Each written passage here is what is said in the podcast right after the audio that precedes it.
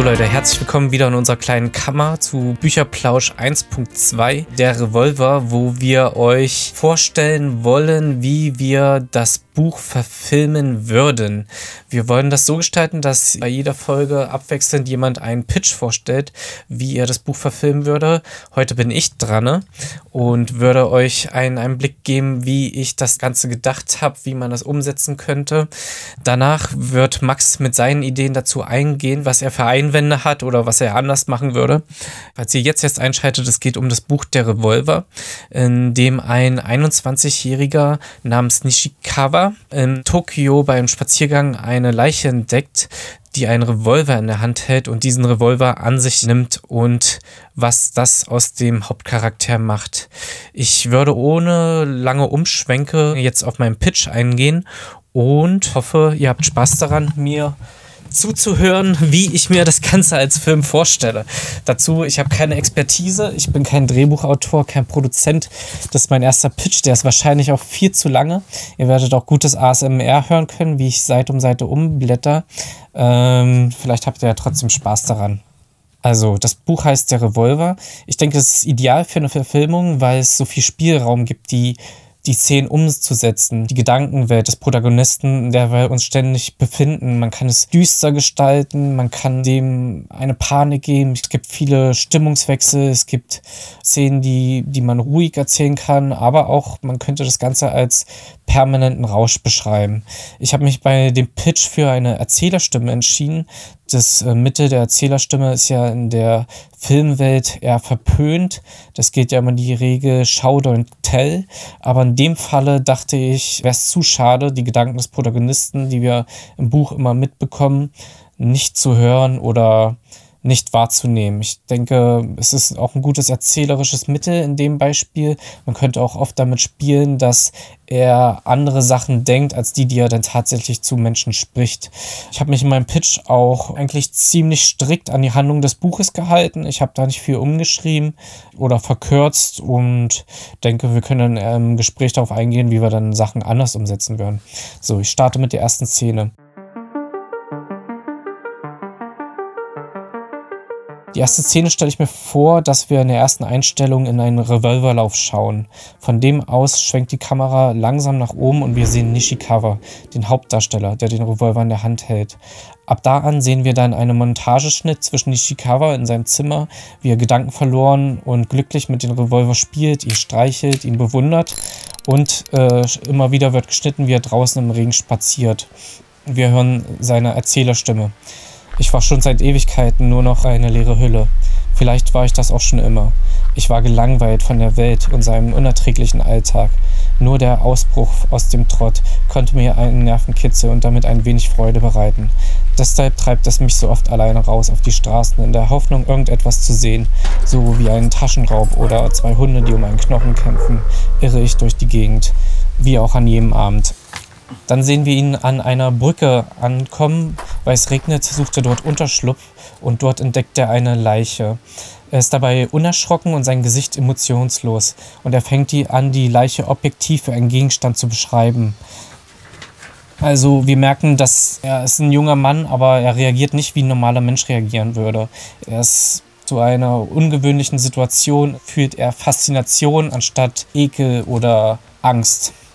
Der Mann trägt einen Anzug und liegt auf dem Bauch, mit dem rechten Arm unnatürlich nach oben gestreckt. Ich verliere mich in meinem Blick auf seinem Hemd. Fast hypnotisiert von dem Weiß des Hemdes muss ich meinen Blick davon befreien. Ich sehe keine Wunde an dem Mann, aber um seinen Kopf herum hat sich eine große dunkle Lache mit Blut gebildet. Anhand seiner Körperhaltung sieht es aus, als hätte er sich selbst erschossen. Dann entdeckt er an der Leiche etwas, der Regen wird langsamer, wir hören ihn äh, nur noch ganz still und ein leises Plätschern im Hintergrund und sein Herzschlag wird immer lauter, äh, weil er so einen Revolver in der Hand der Leiche entdeckt hat und der Herzschlag wird ohrenbetäubend. Er greift dann zu dem Revolver und wir sehen, wie er den Revolver zitternd in der Hand hält und wir hören seine Stimme im Kopf. Ich zittere euphorisch am ganzen Körper. Der Revolver sagt zu mir, ab heute an bin ich dein Revolver. Ein Revolver kann nicht sprechen, aber ich schien es zu denken. So, wir merken dort, dass er den Revolver vermenschlicht. Er schreibt den Gefühle zu. Ähm, das wird immer wieder passieren im Film, dass er Emotionen hat zum Revolver, dass er es wie ein Wesen behandelt. Die Leiche sieht er anders, sieht er wie Objekte, aber dieses Objekt des Revolvers, dort zu hat er starke menschliche Emotionen sozusagen. Dann steckt er den Revolver hinten in seine Hose, sieht sich um und daraufhin sehen wir ihn wieder in seinem Zimmer mit dem Revolver hantieren. Seit ich dich besetze, denke ich anders, fühle ich anders. Nichts ist mehr wie es ist. Ich bin fokussierter, ich sehe alles glasklar. Ich bin hellwach. Ich fühle mich so glücklich am Leben. Was ist es, was mich so an dir fasziniert? Du glänzt in Eleganz und perfekter Form, fast so perfekt wie das Nichts. Aber das ist es nicht. Du bist so schlicht in deinem Auftreten, mit nur einem Schriftzug auf dir. Magnum. Genauso schlicht wie dein Auftreten ist deine Funktion, dein einziger Sinn. Ich glaube, das ist es, was mich an dir so fasziniert. Deine fast göttliche Simpelheit. Du besitzt nur eine Aufgabe, das Leben von Menschen zu zerstören. Ja, an der Stelle zu der Charakterbeschreibung, die in der ersten Szene äh, stattfinden soll. Wir sollen ihn als gefühlslos äh, wahrnehmen. Wir sehen auch, dass er dem Revolver zu ihm sagt, dein Auftreten, als hätte er ein Auftreten wie ein Mensch, wie ein Mensch mit seinem Habitus auftreten kann. Er soll sonderbar erscheinen, einsam und eigenbrödlerisch. In der zweiten Szene, ich würde gleich rübergehen, sehen wir dann Nishikawa im Hörsaal seiner Uni. Der Professor erzählt etwas über Kafkas Hungerkünstler, was wir im Hintergrund nur dumpf hören. Ich habe mich dafür Kafkas Hungerkünstler entschieden, weil es in der Geschichte geht es um jemanden, der hungert und sich hungern zur Schau stellt in so einer Art Zirkus zur Schau für die Menschen und immer weiter geht, immer länger hungert. Und kurz vor seinem Ableben wird er gefragt von jemandem, warum er das denn tue. Und darauf antwortet er, weil ich nie was gefunden hat, was mir schmeckt. Hätte ich etwas gefunden, was mir geschmeckt, hätte ich mir den Leib vollgestopft. Und das hat mich irgendwie an den Protagonisten erinnert, der die ganze Zeit gelangweilt von der Welt war und nichts hatte, was ihn interessiert hat und deswegen auch nirgendwo rein Energie äh, gesteckt hat, bis er halt diesen Revolver gefunden hat. Also sein sozusagen sein Interesse, sein Mal, was er zu sich nehmen kann und das permanent verschlingt. Daraufhin sehen wir dann eine Einstellung in einer halbtotalen, also etwas weiter entfernt auf Nishikawas Gesicht und einen ganz langsamen Zoom auf sein Gesicht, wie er Gedanken verloren schaut. Währenddessen erzählt der Professor im Hintergrund weiter vom Hungerkünstler. Von dem Zoom wird dann immer wieder umgeschnitten auf sein Zimmer, auf den Revolver, wie er dort liegt in einem Bettkasten versteckt und wie da die Kamera langsam drauf zoomt. Wird immer wieder hin und her geschnitten. Währenddessen der Kamerazoom noch weiterläuft auf Nishikawa, sehen wir, wie eine Frau ihn von hinten anspricht. Psst, na, wie geht's? Lange nicht gesehen. Sie redet weiter auf ihn ein und wir hören, während der Professor weiterzählt, auch ihre Stimme im Hintergrund. Er nimmt sie gar nicht wahr und der Zoom läuft weiter auf sein Gesicht. Es ist ein Wirrwarr aus Worten, weil wir dazu noch anfangen, äh, Nishikawas Gedanken zu hören. Etwas lauter als die Stimme vom Professor und des Mädchen, das auf ihn einredet. Ich bin so müde. Das soll einleiten, dass Nishikawa immer müde ist, wenn der Revolver nicht in seiner Nähe ist. Wir sehen ihn immer wieder im Film die Nächte mit dem Revolver durchmachen und vermutlich wird es daran liegen, dass er nie schläft, wenn der Revolver dort ist und deswegen auch immer müde ist, wenn der Revolver nicht da ist. Er malt sich einen Gedanken aus, dass er nach der Uni ein feines weißes Tuch kaufen geht, um den Revolver zu polieren und fängt dabei an zu lächeln. Also, er zeigt zum ersten Mal Emotion und Glück, wenn er darüber denkt, dass er was Schönes für den Revolver tut. Auf einmal werden wir schlagartig aus dem Moment gerissen, weil ihm sein Banknachbar und ich sag mal in Anführungszeichen Freund, weil man kann nicht sagen, ob das wirklich Freunde für ihn sind, weil er wenig Emotionen zu den Menschen hegt. Aber in dem Moment fasst ihn sein Banknachbar und Freund Kazuke an der Schulter und schiebt einen Zettel rüber. Auf dem Zettel steht nach der Uni in die Bar. Nakanashi hat Frauen am Start. Nishikawa, unser Protagonist, schüttet daraufhin den Kopf und wir hören seine Gedanken. Ich muss nach der Uni ein Tuch für den Revolver kaufen. Das ist schon fast witzig, wie er den Revolver vergöttert und immer nur daran denkt und normale menschliche Situationen ausschlägt für Aktionen mit dem Revolver. Also den Revolver als Interaktion vorzieht. Kaisuke schiebt wieder einen Zettel rüber. Bitte ich hatte ewig keinen Sex. Daraufhin fängt an, Nishikawa zu lächeln und nickt ihm bejahend zu. Da sehen wir wieder als äh, Charakterbeschreibung, also Nishikawa ist kein sympathischer Mensch, er ist eher ein unsympathischer, ekliger Mensch, der auch, wie wir jetzt in der nächsten Szene sehen werden, zu Frauen keine gesunde Beziehung pflegt und sie auch eher als Mittel zum Zweck, wie auch vielleicht seine Freunde und andere Menschen sieht.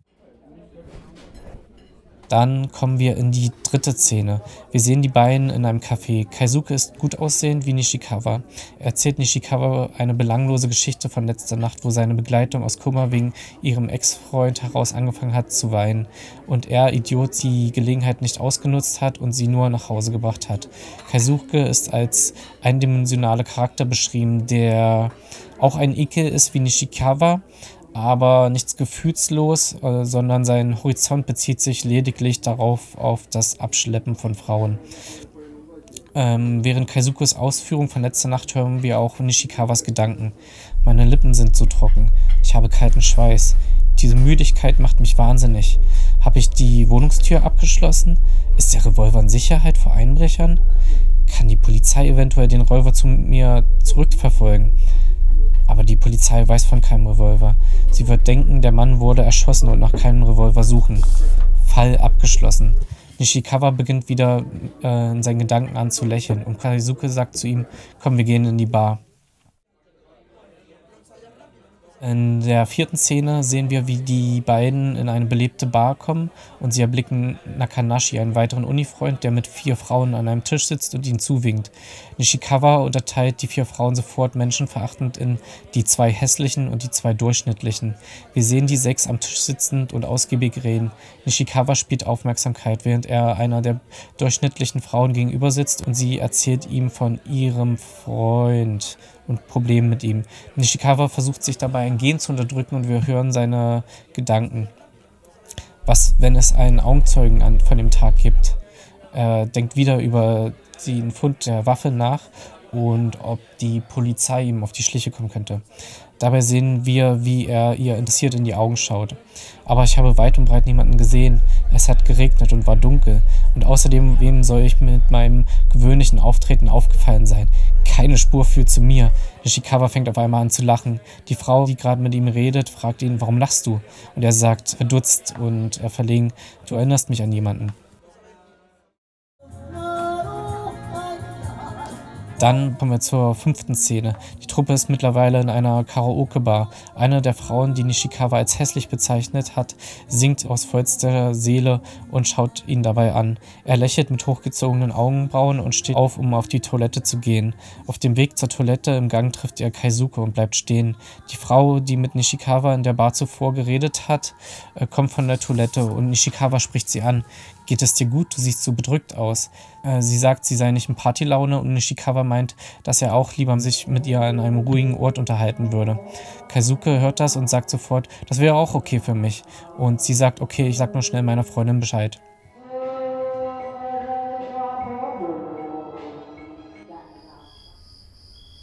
In der nächsten Szene sehen wir die vier in einer Jungend in Japan bei Laternenlicht eine steile Straße abwärts laufen und sich unterhalten.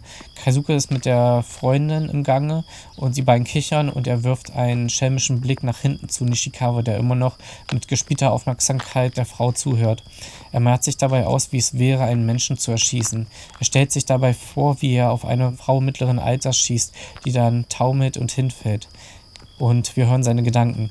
Ich werde nicht auf einen Menschen schießen. Ich habe auch nie ein besonderes Interesse an Gewalt gehabt. Gewalt lässt mich eher kalt. Es ist nur dieses Besondere an einer Situation zu sehen, wie jemand erschossen wird. Wir hören auf einmal Kazuke, wir machen dann mal los. Und die Frau sagt daraufhin zu Nishikawa an seiner Seite, kommst du noch mit zu mir? Wir sind in der siebten Szene. Wir befinden uns in der Wohnung von Nishikawas Begleitung. Äh, die Wohnung ist sehr klein. Sie besteht aus einem kleinen Schlafzimmer mit Bett und Nachtschrank und einer kleinen Küche, die nur durch einen Vorhang vom Schlafzimmer abgetrennt ist und einer Tür am Bettende, die zu einem kleinen Badezimmer führt. Wir sehen einen Rundumschwenk von der Küche mit einem langsamen Drehung durch die Wohnung bis zum Bett. Wir hören währenddessen Sexgeräusche der beiden. Beim Bett mit der Kamera angekommen, sehen wir die beiden in Missionarstellung. Die beiden geben laute Stöhngeräusche von sich und wir bemerken, dass Nishikawa seine Hand zu einer Pistole geformt hat, die er ihr unbemerkt beim Sex an die Schläfe hält. Die Geräusche werden dumpfer und wir hören seine Stimme. Das ist der beste Sex, den ich jemals hatte. Ich war immer nur auf meine schnelle Befriedigung aus. Zum ersten Mal höre ich auf ihren Körper, gebe mich hier hin. Ich bin hellwach. Wäre nur der Revolver hier. Es wäre so perfekt, aber es wäre zu gefährlich. Ich würde so gern einen Schuss abfeuern. Wir hören das Geräusch von Toast, der aus dem Toastbar springt, und wir sehen Nishikawa, wie er aus dem Bett hochschreckt. Er blickt auf den zugezogenen Vorhang der Küche, von dem aus der Kopf der Frau hervorschaut und sie sagt, sorry, wenn ich dich geweckt habe, aber du hast elf Stunden geschlafen. Da habe ich schon mal angefangen, Frühstück zu machen. Ja, wir hören das immer öfters im Film, dass er immer längere Perioden anfängt zu schlafen, weil er so viele schlaflose Nächte mit dem Revolver verbringt. Sie fragt ihn, willst du Toast? Nishikawa nickt freundlich und sagt Danke gerne. Er zündet sich eine Zigarette an und seppt durch das TV-Programm. Auf einmal bleibt er bei einem Nachrichtenbericht stehen. Wir sehen eine Helikopteraufnahme auf die Brücke, wo er die Leiche entdeckt hat, im Fernsehen. Wir hören die Erzählerstimme vom Nachrichtenbericht, während ein klirrendes Piepen immer lauter wird. Währenddessen hören wir Wortfetzen vom Nachrichtenbericht. Das Opfer am Tag die Polizei. Vermutlich die Yakuza, Yakuza ist eine kriminelle Vereinigung, also die Mafia in Japan zum Verständnis. Wir hören die Frau, geht es dir nicht gut? Du bist kreidebleich. Wir sehen eine POV-Aufnahme aus Nishikawas Sicht, also als würden wir aus seinen Augen blicken auf den Fernseher und seine Sicht verschwimmt. Er rennt zum Badezimmer, schließt sich ein, wirft sich äh, Wasser ins Gesicht und schaut in den Spiegel. Was für ein Glück! Sie fanden nach der Yakuza. Was für ein großes Glück! Ich bin für alle Mal aus dem Schneider. Wir sehen im Spiegel, wie sich ein breites Grinsen auf seinem Gesicht breit macht. Er kommt aus dem Bad und entschuldigt sich, dass er vergangene Nacht wohl zu viel getrunken habe und ihm deswegen schlecht sei. Die Frau blickt ihn forschend an und sagt dann: Wie du ja weißt, habe ich einen Freund, aber wir können ab und an was machen. Was hältst du davon? Das klingt super sagt er. Und wir sehen die beiden äh, zusammen am Frühstückstisch und die Szene geht zu Ende. Ich würde ab jetzt die Handlung etwas schneller und äh, geraffter erzählen, da ja jetzt schon ähm, zehn Seiten habe ich jetzt vorgelesen und ich bin erst auf Seite 39 des Buches. Deswegen würde ich jetzt äh, in kurzer Form den Rest des Buches zusammenfassen, was noch alles passiert. Auf dem Nachhauseweg erfasst ihn der Gedanke, dass keine Kugel in dem Revolver, den er gefunden hat, sein könnte. Also er denkt zum ersten Mal darüber nach, ob überhaupt Kugeln im Revolver sind. Daraufhin wird er ganz panisch bei dem Gedanken, dass keine Kugeln im Revolver sind, weil der Revolver dann Teil seines Reizes ver verlieren würde. Es ist fast schon witzig, wie, wie er die Nerven verliert bei dem Gedanken, dass ja keine Kugeln drin sein könnte. Er denkt immer wieder darüber nach, wie viel, der Mann hat ja Selbstmord begangen, wie viele Kugeln wird er wohl in einen Revolver gepackt haben, wahrscheinlich nur eine. Und das zermürbt ihn fast. Er kommt fast zu Hause gar nicht an. Ähm, schweißgebadet erreicht er dann doch sein Zuhause und öffnet die Trommel des Revolvers und führt die völlige Erlösung, als er dann blickt, dass noch vier Kugeln drin sind.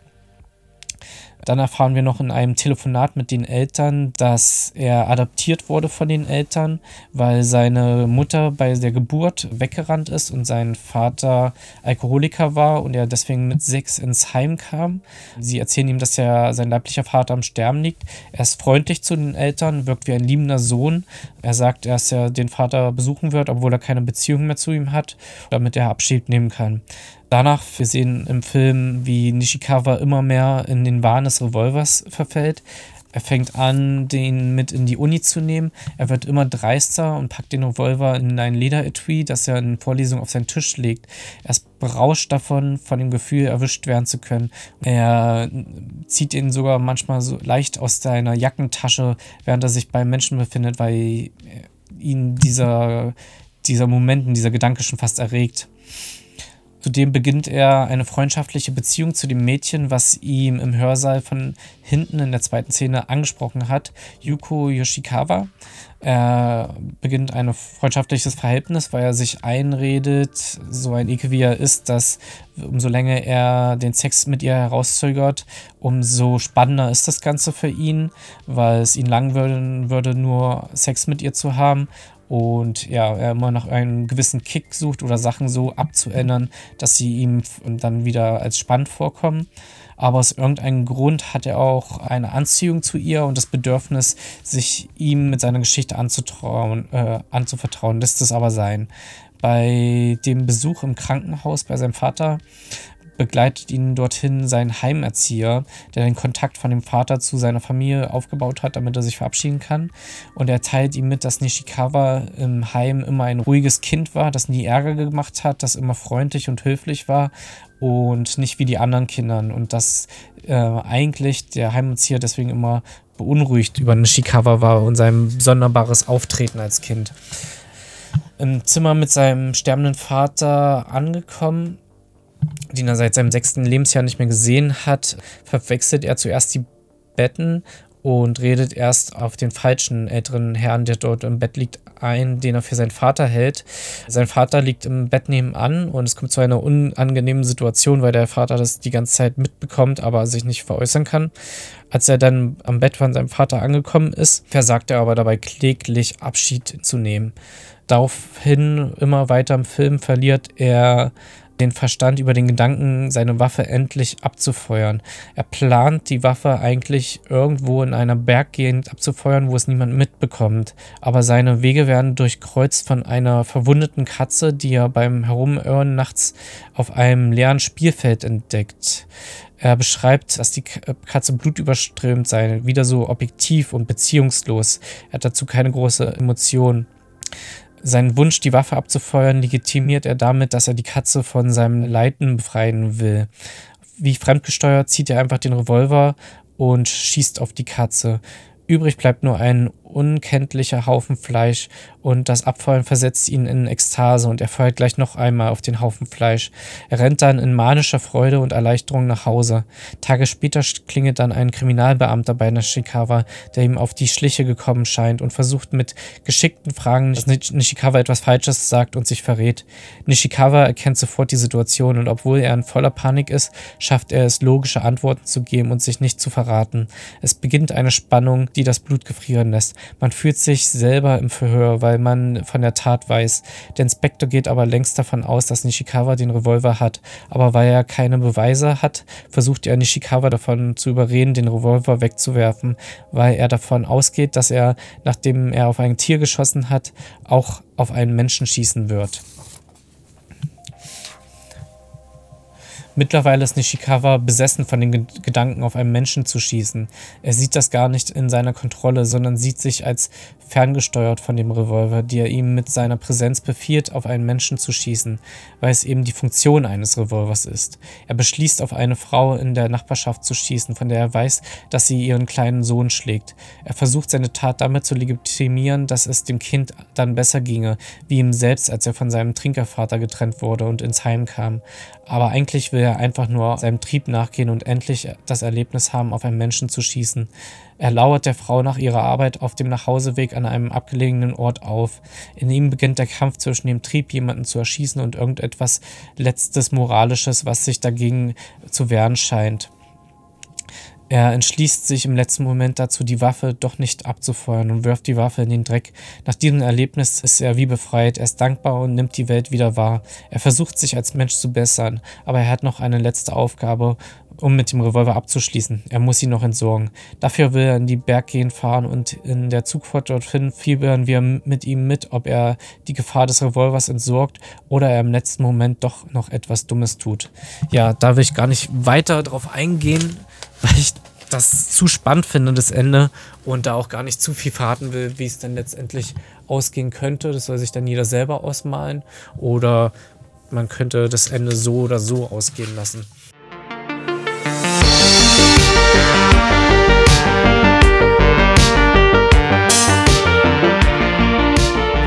So, Max, das war mein Pitch und jetzt würde ich zu dir rübergehen und fragen, wie hast du dir manche Szenen visuell vorgestellt? Was würdest du anders machen? Erstmal sehr, sehr starker Pitch. Ähm, das mit Kafka und dem Hungerkünstler fand ich sehr brillant.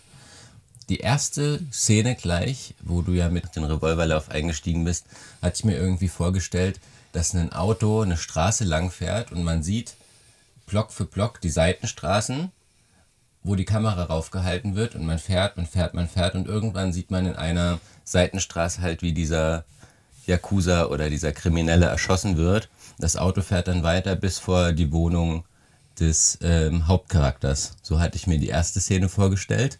Und ich konnte mir auch gut vorstellen, dass ähm, man die Handlung des Buchs insofern ändert, dass von den Mädchen, mit denen er am Anfang schläft, wie du ja auch geschildert hast in einer der ersten Szenen, ähm, die er aus dieser Karaoke-Bar mitnimmt, dass vielleicht ihr Freund eine Rolle spielt. Also dass es da noch einen extra Konflikt gibt, den man reinbringen könnte.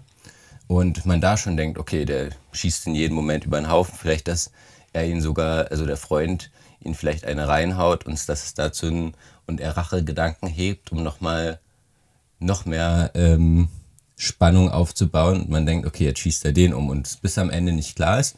Tatsächlich finde ich das offene Ende im Zug könnte ich mir vorstellen, dass er den Revolver in der Jackentasche hat, die Hand am Abzug und zittert.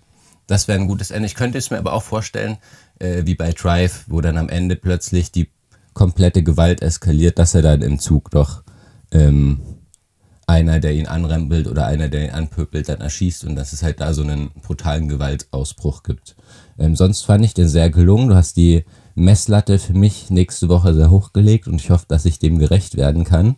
Ähm, ja, was hältst du von den Vorschlägen oder wie würdest du, würdest du es im Nachhinein jetzt, wo du den Pitch geschrieben und vorgetragen hast, ist dir im Nachhinein noch was eingefallen oder wie sieht's aus? Stinksauer bin ich jetzt auf jeden Fall, dass du äh, hier andere Vorschläge bringst. äh, Nee, ähm, ich, also ich finde die Idee mit, dem, mit diesem, mit der Autofahrt am Anfang finde ich mega interessant, aber äh, wie schließen wir jetzt daraus, ähm, also wie langsam fährt das Auto? Also fährt das Auto langsam an den Gebäuden vorbei und wir sehen dort eine Leiche liegen? Nee, man sieht in die Querstra in die Seitenstraßen hinein und in den Seitenstraßen ist nichts, paar Mülleimer, nichts, nichts, nichts und man, das Auto fährt relativ schnell, vielleicht schneller als erlaubt ist. Und dann gibt es eine kurze Zeitlupe, dass in einer der Seitenstraßen dann da die Person erschossen wird. Okay, und äh, wie schließen wir dann, also wir sehen, dass die Person erschossen wird? Also sie beginnt, äh, begeht also keinen Selbstmord, wie im Buch? Genau, und das Auto fährt dann bis zu Nishikawas Wohnung, wo er gerade die Tür verlässt und dann dahin läuft und die Leiche findet. In einem langen One-Take. Okay, aber warum äh, liegt dann die Waffe noch am Tatort, wenn die Person erschossen wird und nicht Selbstmord begeht? Ja, das könnte man ja, als dass es wie äh, Selbstmord aussieht, das könnte man ja. So wird das doch bestimmt gehandhabt in den Gangsterkreisen, dass vieles wie Selbstmord aussieht und in Wirklichkeit doch Mord war. Das wäre dann ein kreativer Freiraum, den ich mir da geben würde. Ah, ich verstehe. Das wird auch nochmal eine andere Situation, irgendwie ein anderes Spannungsverhältnis äh, rausbringen, dass eigentlich man Nishikawa dann auch für den halten könnte, weil er dann die Waffe hat, der den Mord begangen hat, weil alle halten es für Selbstmord. Aber in den Ermittlungen wird dann sozusagen der Ermittler geht dann davon aus, dass es Mord ist und weil Nishikawa die Waffe hat, denkt er, dass er dann auch der Mörder ist. Das wird natürlich interessant das noch machen. Ja, finde ich sehr gut, die Idee. Da merkt man, da kommt der Drehbuchautor aus dir raus. Ähm, ich bin da sehr platt geblieben am, am Buch, aber ich bin auch generell beim äh, Pitch, weil ich da sehr unerfahren bin, was zu schreiben, sehr platt am Buch geblieben und wollte es erstmal versuchen, so umzusetzen, wie das Buch das macht und werde aber in den nächsten Versuchen also in den nächsten Versuchen mal ausprobieren, dort auch äh, kreativer zu werden und äh, Handlungsstränge komplett zu verändern. Ähm, Du hattest mir vorhin auch geschrieben, du würdest die Handlung von äh, Yuko komplett rausschneiden, der äh, Beziehung aus der Uni. Finde ich super witzig, weil es war auch mein komplett, auch beim Lesen schon. Also äh, ich hatte beim Lesen natürlich, weil ich den Pitch schreibe, auch schon immer so drüber nachgedacht, wie ich das äh, verfilmen würde was doof ist in der Hinsicht, dass man beim Lesen oft dann vergisst, was man gelesen hat und nochmal lesen muss, weil man schon über die Filmung nachdenkt. Und da war auch mein erster Gedanke, dass ich sie eigentlich rausschneiden würde und der anderen Bekanntschaft aus der Bar auch mehr Handlungsspielraum geben würde und sie breiter erzählen würde, weil ich sie als Charakter auch interessanter finde. Ich würde ihr auch einen Namen geben und auch einen Einfluss auf Nishikawas Leben und äh, der Beziehung zu ihr ihm auch eine menschlichere Komponente geben und ob sie jetzt noch einen Freund hat, ich weiß nicht. Ähm, vielleicht macht das sie als Person interessanter, die ihren äh, äh, Freund hintergeht. Ähm, bin ich mir jetzt nicht sicher, ob ich das drin behalten würde. Aber die Idee, dass ähm, er den Freund umbringt oder den Freund plant umzubringen mit den Revolver, finde ich auch, auch auf jeden Fall interessant. Ja, oder dass man halt denkt, er könnte sich rächen, weil der Freund ihm aufgelauert hat. Und im Buch ist es ja auch dieser spannende Charakter, fast vielleicht den Gegensatz zu ihm, dass sie sagt, äh, ja, komm zu mir und am nächsten Morgen er sie ja irgendwie anfasst und sie sagt, ja, du willst Sex, das ist kein Problem, ähm, wir können uns ab und zu treffen, aber ich habe einen Freund. Also sie ist da auch, finde ich, in gewissen Zügen ein Gegenstück oder ein Spiegelbild von ihnen. So könnte man das ausbauen, wie du auch schon meintest. Und Genau, da du ja jetzt den Pitch geschrieben hast, hast du ja bestimmt eine Vorstellung gehabt, wer das Ganze umsetzen soll von Regie, Schauspieler, vielleicht auch Produktion. Ähm, magst du uns da mal einen Einblick geben? Ja, dazu würde ich gleich kommen, aber ich wollte mal ganz kurz auf das Ende eingehen. Also ich habe das nicht als offenes Ende gedacht, auf jeden Fall. Ich meinte nur, dass ich jetzt im Pitch das Ende nicht äh, vortragen möchte, sondern dass ähm, dort für den Hörer, der vielleicht das, ja, Wahrscheinlich äh, hat man das Buch dann schon gelesen oder wurde jetzt ja eh gespoilt, aber das Ende, wie es im Buch steht, finde ich auf jeden Fall schon.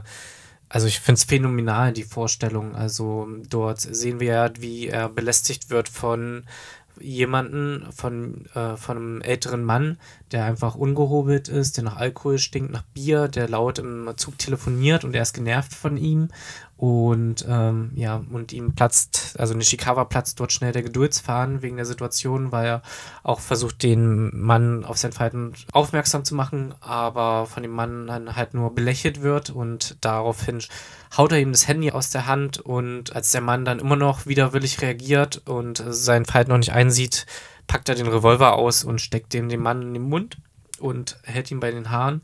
Und ich finde, diese Szene filmisch umzusetzen, halt so in dieser schönen Berglandschaft im Hintergrund, in diesem paradiesen Zustand und den Menschen, die in Panik ausbrechen und den ganzen dem Spektakel zuschauen, finde ich, also ich frage mich sowieso die ganze Zeit, warum dieses Buch noch nicht verfilmt wurde. Aber wenn man, wenn man Geld hat und Interesse, Sachen zu verfilmen, sollte man auf jeden Fall die Rechte kaufen und das äh, auf jeden Fall verfilmen, weil es so viele Möglichkeiten bietet, Dinge zu erzählen und Dinge anzusprechen, wie diese Personifizierung von Objekten, den Wahn, den man verfällt, die Gefahr von Waffen, die, die, die jugendliche Generation, die vereinzelte Jugendliche, die Gefühle unterdrückt haben und deswegen emotionslos wären oder dass in unserem Zeitgeist das Wegdrücken von Emotionen mittlerweile thematisiert wird und welche Folgen das hat. Da steckt so viel drin. Da finde ich schade, dass es nicht verfilmt wurde. Im Großen und Ganzen, was mir sonst noch einfallen würde, was ich dich fragen würde, würdest, wie findest du das äh, Mittel der Erzählerstimme? Ähm, auf jeden Fall denke ich, dass die Erzählerstimme sehr wichtig ist und man die fast gar nicht rausnehmen kann, weil halt doch sehr viel in seinem Kopf stattfindet und ich sonst nicht so richtig wüsste, wie man das nur über Mimik und Gestik ähm, gut rüberbringen würde. Da ist ja auch, da denke ich gleich an Deadpool.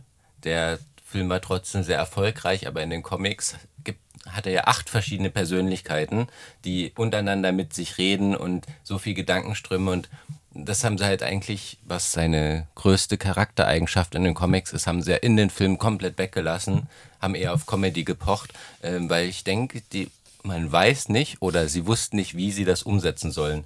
Und dementsprechend denke ich, kann man, ist das, glaube ich, der beste Weg, das so umzusetzen. Es ist auch auf jeden Fall, würde ich sagen, der einfachste Weg, das umzusetzen. Äh, einfacher seine Persönlichkeit zu erzählen. Ich glaube, deswegen ist es auch so ein verpöntes Mittel. Ich denke, ähm, es wäre auch möglich, den, das ohne Erzähler Erzählerstimme umzusetzen und ihn einfach handeln zu sehen. Es würde aber auf jeden Fall ein ganz anderer Film werden, der nicht seine Gedankenwelt rüberbringt. Ähm, es wären auf jeden Fall unterschiedliche Erzählrichtungen. Es wäre, glaube ich, auch super interessant. Es wäre viel schwieriger, Pitch zu schreiben ohne die äh, Erzählerstimme. Vielleicht ist das ja auch nochmal so ein Projekt für die Zukunft. Ja, das glaube ich auch. Ich würde denken, dass ohne die Erzählerstimme es vielleicht komplett anders, wenn fast schon eher in die Komödie oder schwarze Komödie oder in die Satire gehen könnte. Und das wäre natürlich dann das komplette Gegenteil, ähm, wie wir uns oder wie du dir das vorgestellt hast. Was, was meinst du, in welcher Hinsicht in Satire oder Komödie? Dass man halt das ausschmücken könnte, wie er halt, also man hört halt nicht seine Gedanken und dementsprechend sieht man ja nur, wie er handelt, wie du das gerade gesagt hast. Und wenn man ihn dann mit dem Revolver den Revolver polieren sieht, mit dem Revolver durch die Wohnung tanzen sieht, ähm, den Revolver immer bei sich hat, na, vielleicht am Herzen trägt. Das könnte dann schon fast was äh, Komödiantisches für mich ähm, beinhalten. Obwohl, da muss ich sagen, also diese Szenen finde ich auch mit Erzählerstimme. Also waren die in meinem Kopf auch immer sehr witzig und das ist auch wie so eine Dramedy. Ich finde, das Buch hat auch einen gewissen Witz, sein Wahn hat auch einen Witz halt äh, Wahnwitz. also wie, wie, wie, wie im ersten Part schon besprochen, wie so ein Gollum, der das wie sein Schatz, äh, diese betriebene Liebe dazu, dieses immer wieder polieren, immer wieder, wo gerade was komplett anderes vonstatten geht, er an diesen Revolver denkt und man so wirklich denkt, so, oh, wirklich, Junge, der Revolver jetzt, das ist jetzt das, was dich interessiert. Da muss ich, wo du das gerade sagst, nochmal an die Szene denken, die du im Pitch vorgestellt hast, wo er Sex mit der Frau hat und seine Hand zu einer Pistole formt. Das war auch sehr genial und das ähm, hatte, finde ich, auch einen, einen sehr witzigen Aspekt.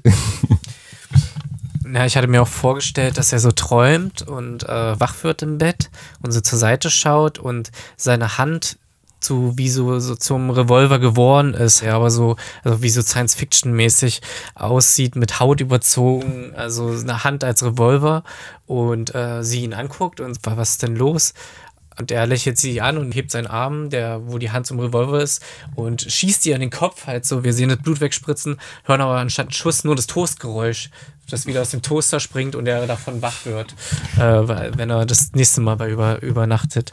War auch so eine Vorstellung, die ich hatte als Szene, die man da umsetzen könnte. Ja, das Element Zählerstimme, vielleicht ist es auch einfach ein Stilmittel, was eine Berichtigung hat. Und wenn das Buch auch in Prosa alleingelassen mit dem Erzähler ist, vielleicht verändert man auch zu viel, wenn man die Erzählerstimme äh, rausnimmt als Mittel.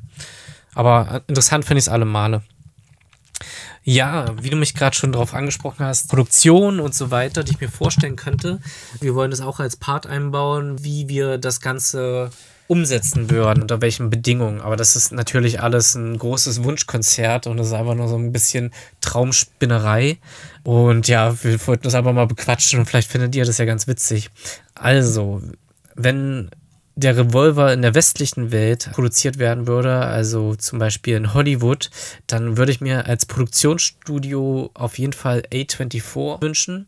Die gibt es ja jetzt, glaube ich, so ungefähr seit zehn Jahren und die haben sich dem, dem Herz im Film verschrieben, den experimentellen, nicht das große Spektakel, nicht die große Action, sondern die Filme, die irgendwie beim Hängen bleiben, die nicht unbedingt schnell erzählt werden müssen, die nicht unbedingt sofort zünden, sondern nach und nach kommen mit Filmen wie zum Beispiel Midsummer, Hereditary als Horrorfilme, die ich fantastisch finde, die ich liebe.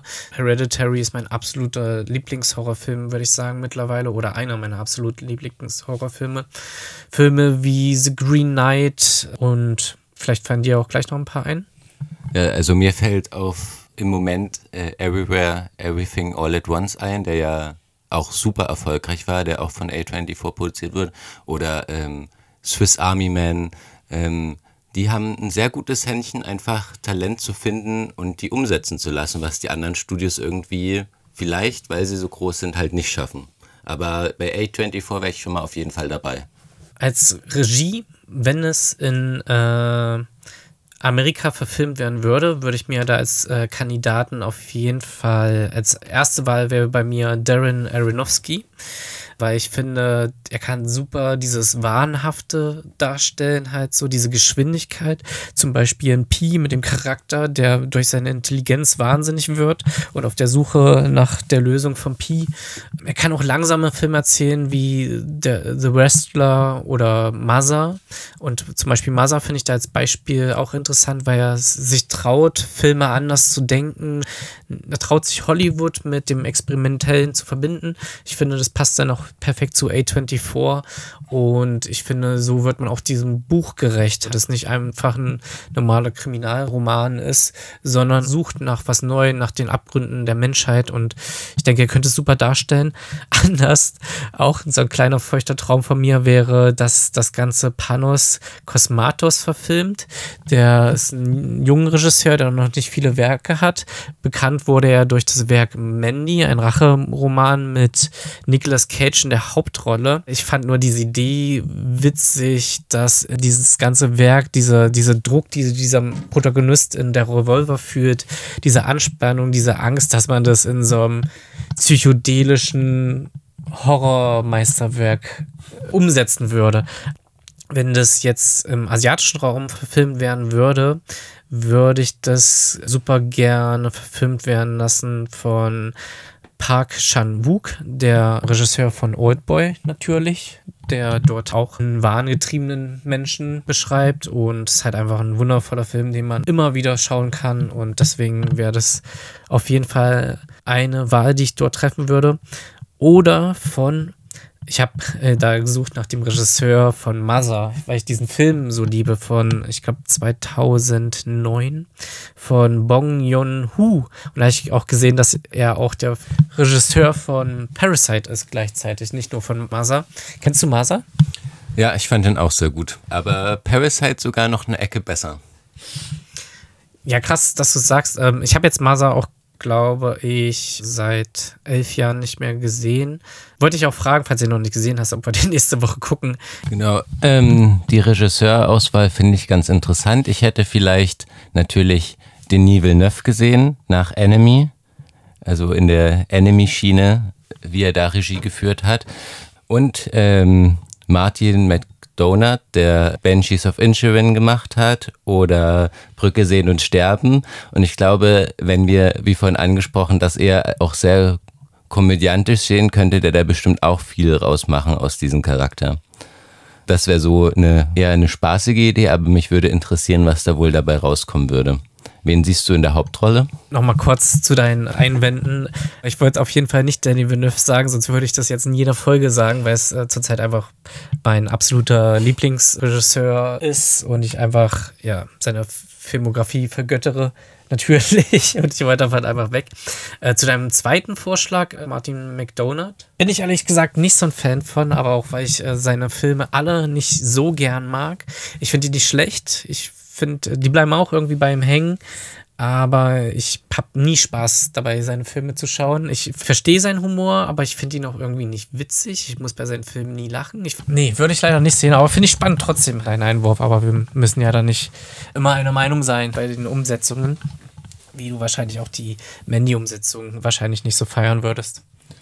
Ähm, doch, ich finde den äh, Panos Cosmatos sehr interessant und ich äh, will einfach mehr von dem sehen. Also es ist jetzt nicht so, dass ich der größte Fan bin, aber ich finde seine Werke interessant und schaue sie mir auf jeden Fall an, sobald was Neues rauskommt. Ja, bei, bei dem Cast für die Umsetzung von Der Revolver hätte ich jetzt noch gar keine Vision. Also ich bin Fan vom asiatischen Kino, vom koreanischen und japanischen, aber ich kenne mich da zu wenig aus, um da Schauspieler zu benennen, die ich mir jetzt für die Rollen wünschen würde. Ich hätte da paar Rollen, äh, also paar Schauspieler im Kopf, aber ich denke, das sind so All-Time-Classics, die wir hier kennen also ich muss mich da anschließen, wenn der Film jetzt im asiatischen Bereich verfilmt werden würde, als Hauptdarsteller, äh, wenn er in Amerika jetzt produziert werden würde, hätte ich äh, Timothy Chalamet gesehen, weil ich finde, der ist natürlich everyone's favorite, everyone's darling, aber ich würde ihn gern mal in einer bösen Rolle sehen. Ich würde ihn gern mal in einer verrückten Rolle sehen. Ich würde da mehr gern einfach wissen, was er da so machen kann und ob er mich da auch so abholen kann, wie zum Beispiel in Call Me By Your Name, wo er ja dann das komplette Gegenstück wird. Einer, der sich seine Emotionen bewusst ist, wo man mitfühlt Und das einfach mal genau das komplette Gegenteil. Aber ich habe den Film nicht, noch nicht gesehen, aber hat er nicht in Bounce and All eine böse Rolle gespielt? Ja, aber ich würde sagen, es war trotzdem eine, er hat trotzdem als Protagonist oder man hat, war trotzdem auf seiner Seite und in Revolver, wie vorhin auch schon gesagt, ist ja das Besondere, dass man mit ihm eigentlich keine krasse Verbindung aufbaut, einfach weil er so komplett anders ist, sondern man will einfach ähm, gespannt, was passiert und wie sich halt dieser Wahnsinn entfaltet. Und ähm, deshalb wäre ich, würde ich mir das auf jeden Fall gern angucken, wenn er das übernehmen würde. Ja, aber da hätte ich auch schon wieder meine Einwände mit äh, Timothy Chalamet. Ich bin ein Riesenfan von ihm, ich sehe ihn super gerne, aber ich finde, habe gerade mal so das Gefühl, dass es gerade nur drei, vier Leute in diesem Alter gibt, die alle Rollen abbekommen und äh, würde mir da, glaube ich, tatsächlich nochmal jemand anderes wünschen und da nochmal mehr auf die Suche gehen, weil das meiste ja immer mit Timothy ist. Dann gibt es noch Lucas Hedges und vor ein paar Jahren noch Andrew Garfield. Da würde ich mir, glaube ich, sogar noch einen anderen Cast gerne wünschen. Zur Kamera habe ich rausgesucht James Lexton. Er hat keine große Filmografie, aber ich wollte ihn einfach aus einem Grund haben.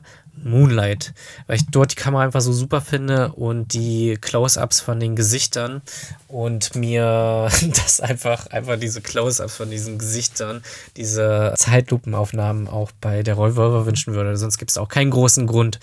Genau, das, das war eigentlich alles, was ich mir zur Umsetzung notiert hatte. Ich denke, das war es erstmal zu der Folge der Revolver 1.2, zu unseren Ideen für die filmische Umsetzung. Mir hat es mega Spaß gemacht, Max. Ich würde gern weitermachen. Wie geht's dir? Mir auch und ich freue mich schon auf die nächste Folge. Ja, ich freue mich schon auf deinen Pitch. Ich bin gespannt. Ich ähm, hoffe, er stellt nicht alles in Schatten, was ich gemacht habe und ich fühle mich danach räudig wie nichts. Es bleibt spannend, Leute. Ja, ich hoffe, es hat euch gefallen und ihr bleibt dran. Lasst gerne ein Like da und ein Abo. Wir freuen uns auf euch. Bis dann. Ciao. Peace. Ciao.